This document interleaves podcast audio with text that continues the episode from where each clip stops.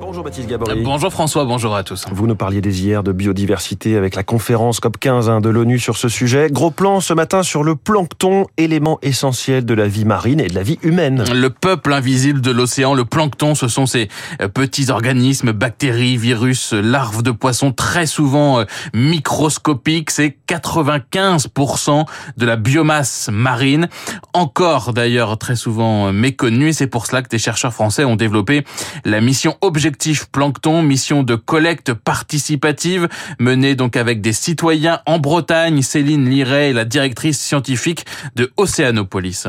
Les citoyens, ce sont des usagers de la mer, des plaisanciers, des pêcheurs, des conquiculteurs. Mais là, euh, on a aussi des personnes de la SNSM qui vont en mer collecter des échantillons d'eau de mer. Donc là, euh, par exemple, en rade de Brest, on déploie 17 euh, bateaux qui échantillonnent tous au même moment. Trois collectes par an menées aussi dans la baie de Concarneau et en rade de Lorient.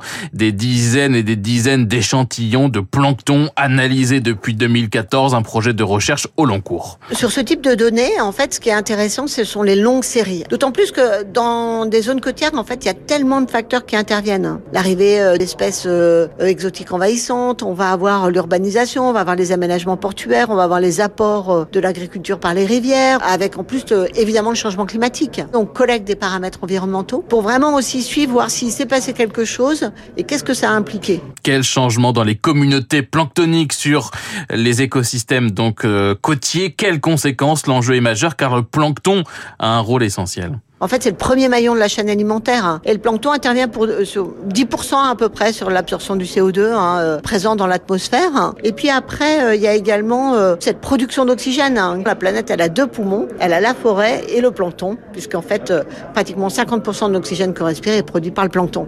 Le plancton, symbole des liens entre climat et biodiversité. Quel est l'impact du changement climatique sur les communautés planctoniques? Les scientifiques travaillent dessus. Philippe Pondaven est maître de conférence à l'Université de Bretagne occidentale à Brest. Le CO2 se dissout dans l'océan et ça entraîne par un processus chimique une acidification de l'océan. Et on a un certain nombre d'organismes planctoniques qui euh, sont entourés euh, d'enveloppes euh, à base de calcaire, de carbonate de calcium. Le carbonate de calcium va avoir tendance à se dissoudre à pH acide. Donc dans un environnement acide, ça devient ou ça pourrait devenir beaucoup plus compliqué. Ce qui pourrait perturber le cycle de capture du carbone par ces organismes alors même que le plancton donc capte 10% du CO2 émis dans l'atmosphère et plus de changement climatique entraîne des déplacements des communautés planctoniques avec des espèces, comme pour d'autres hein, d'ailleurs, subtropicales qui apparaissent à des latitudes tempérées.